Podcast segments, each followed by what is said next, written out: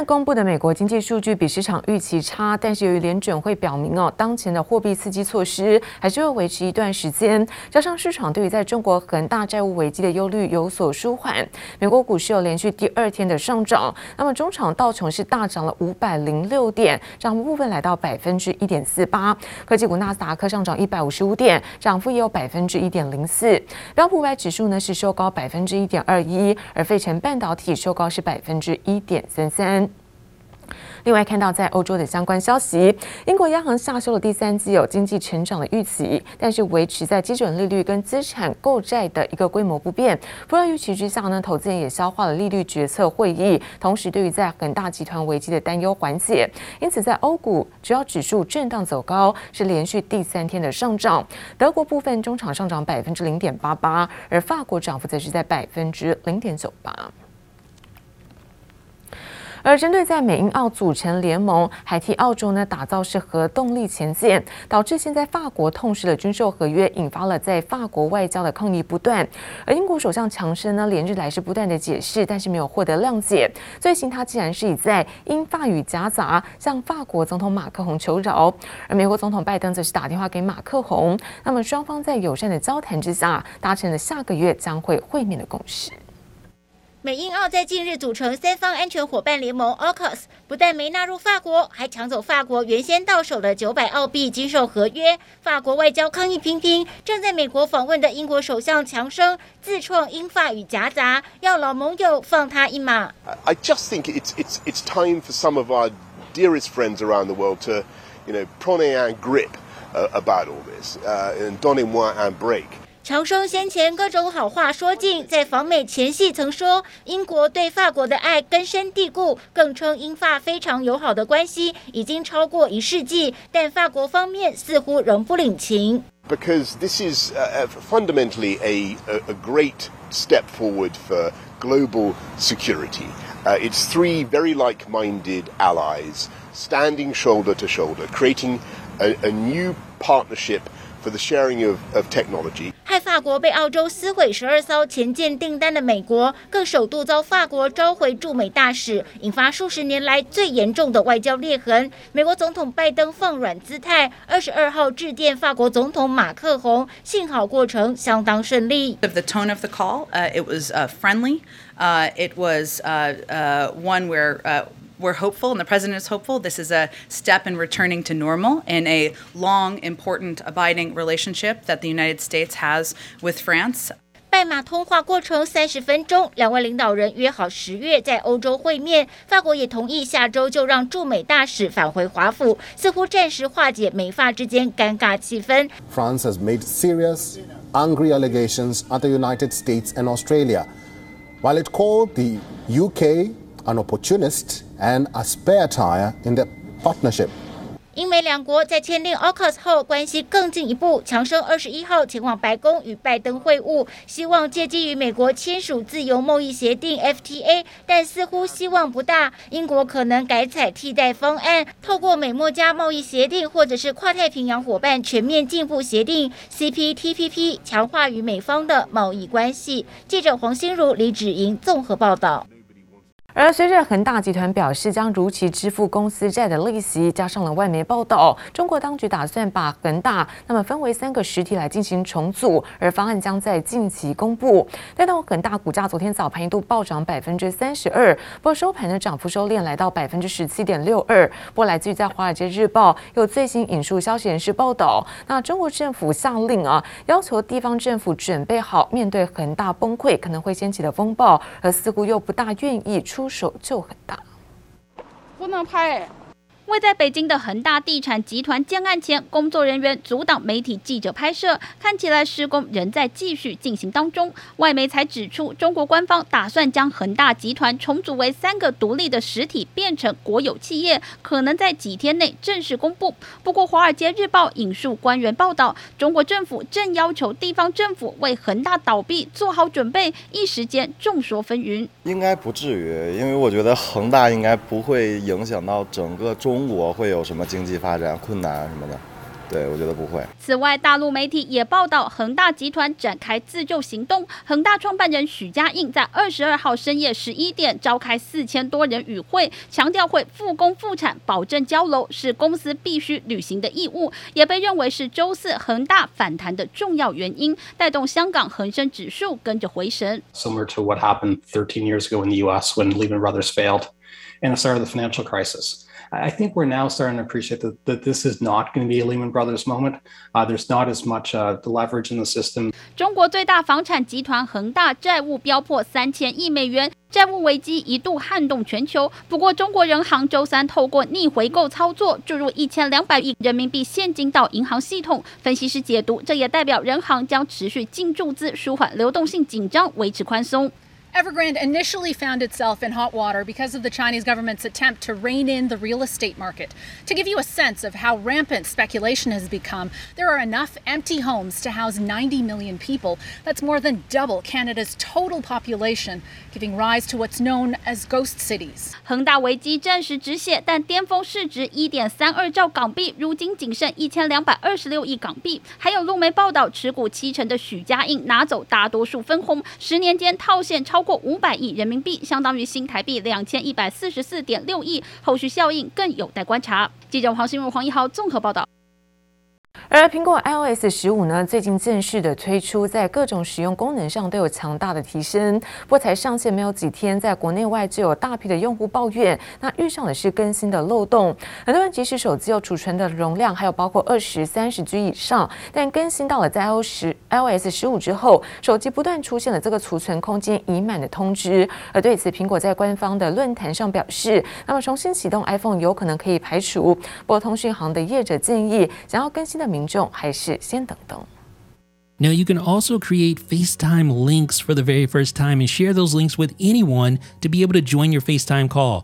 All you do is click create link and you can send that to anyone. Doesn't matter if they're an iPhone user or not. 原本 iPhone 才有的视讯通话 FaceTime 终于可以跨平台。随着苹果最新的 iOS 十五系统正式上线，联系功能跟着提升。除了可以和安卓手机通话，还有语音隔离的麦克风模式，删除背景音。而在 Safari 的浏览器上， 更有全新界面，网址栏从荧幕顶端移至最下方，还能使用原框文字辨别照片或网页图片上的内涵文字，各种智慧功能全面升级。不过 iOS 十五才。上线没有几天，软体更新的灾情却是接踵而来。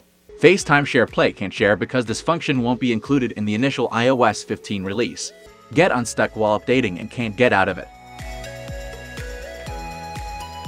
iPhone storage almost full and can't download the firmware. 经过国内外网友实测，不但备受外界期待的 FaceTime 同播共享的功能变成延后推出，不少人更新时直接当机，原框文字侦测也不准确，想要更新 iTunes 更是无法运行。另外，最大的 bug 就是对档案容量的判定似乎出了问题。我们的确有收到一些民众的反应，就是有一些灾情产生。那其中最严重的就是内存，它明明还有二十 G、三十 G。但是呢，却一直跳跳出内存不足的状况，所以说呢，我们建议呢，大家呢可以让子弹飞一会儿，那就是呢晚一点再做更新。目前，苹果在官方论坛表示，请用户重新启动 iPhone，可能就可以排除一直跳出储存空间已满的通知。如果还是没有改善，就只能等待后续更新。虽然撇除通知，剩余空间其实还是能使用，但这些更新上的漏洞，恐怕短时间内还是用户们的一大困扰。记者林威信、黄博凯台北财贸报道。而随着苹果 iPhone 十三系列的新机就即将开卖，那除了在造型包括新色备受期待之外，拍摄的摄影功能更是全面的升级。尤其因为这一次有新机的感光元件变得更大，在夜拍功能上也更为强大。另外，在 iPhone 十三 Pro 系列的广角镜头，那么首度加入自动对焦感测器，不管是拍照或是录影，在各种模式都可以支援微距摄影。夜拍功能一直都是所有手机最被做关注的功能。这次 iPhone 十三系列新机可以看到，在外形上不但相机模组比上一代大了不少，里头的感光元件功能更是全面升级。我们现在就现场实拍看看，可以看到我们现在来到低光源的摄影棚，拍摄背景同样都是一片白墙，而拍摄的物体都是我，两只手机一起拍拍看。可以看到 iPhone 十三 Pro Max 拍出来的效果细腻许多。不但在低光源拍照上衣服纹理更具细节，实际拿 iPhone 十三 Pro Max 晚上拍摄，明亮度还原也升级。至于在夜间录影上，主镜头有加入防抖的感光元件位移式光学影像稳定功能，维持着高画质清晰的同时，更保有画面的稳定度。iPhone 十三 Pro Max 系列这次相较于上一代，在广角镜头上面也增加了微距功能，像是我们在拍摄花草的时候，也可以在拍摄上提供更多不同的视角。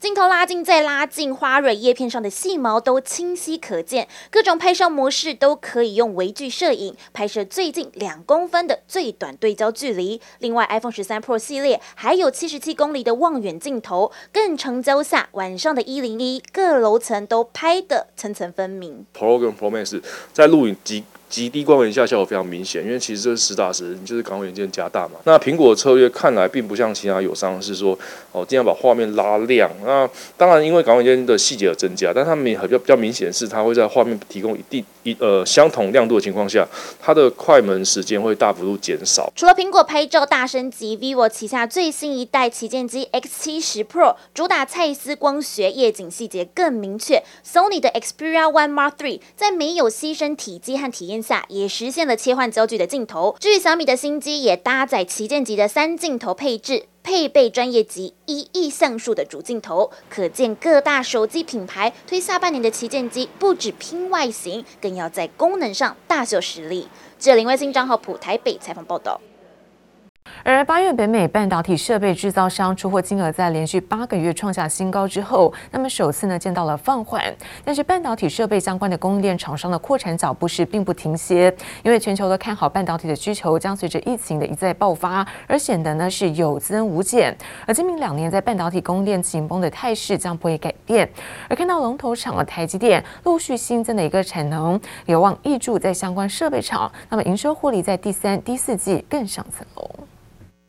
全身裹着密不透风的无尘衣，他们是半导体厂内的工程师，一年三百六十五天轮班上阵，忙得一刻也不停歇。而今年下半年看来也是如此。本来我们过去都是第一就是最大的淡季，第二我们都是渐入佳境，通常我们家最大的营收跟获利会集中在下半年。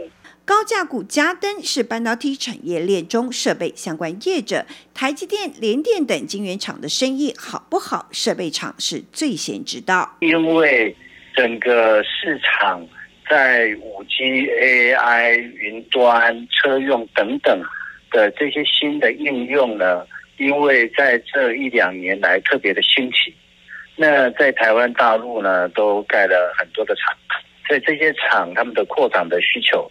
才是我们真正需要的，呃，成长动能。星云是设备和再生晶圆的供应商，上半年营收十九点五八亿，毛利将近百分之三十六，税后净利赚了一点六七亿，换算 EPS 二点零八元。公司也看好明年市场需求，正积极启动扩厂计划。而嘉登也是大张旗鼓，努力要走出上半年业绩停滞的阴霾。因为他就就产品去改善，先去做处理。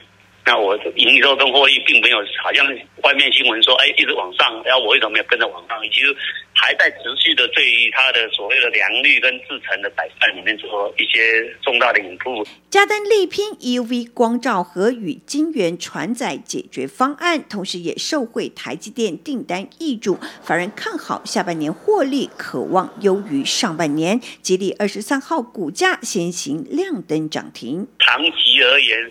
不管是建厂设备的引入，还有它良率的提升，我相信那个以台积电新厂房一开出来，它这些这些产能一一旦产能开出来，这些需求就会爆发出来了。不过，在看到近日公布八月份北美半导体设备制造商出货在连续八个月创新高后，首次见到放缓。但台湾相关半导体设备厂今明两年仍积极启动扩厂，脚步积极。记者朱月英、姚颖哲新竹采访报道。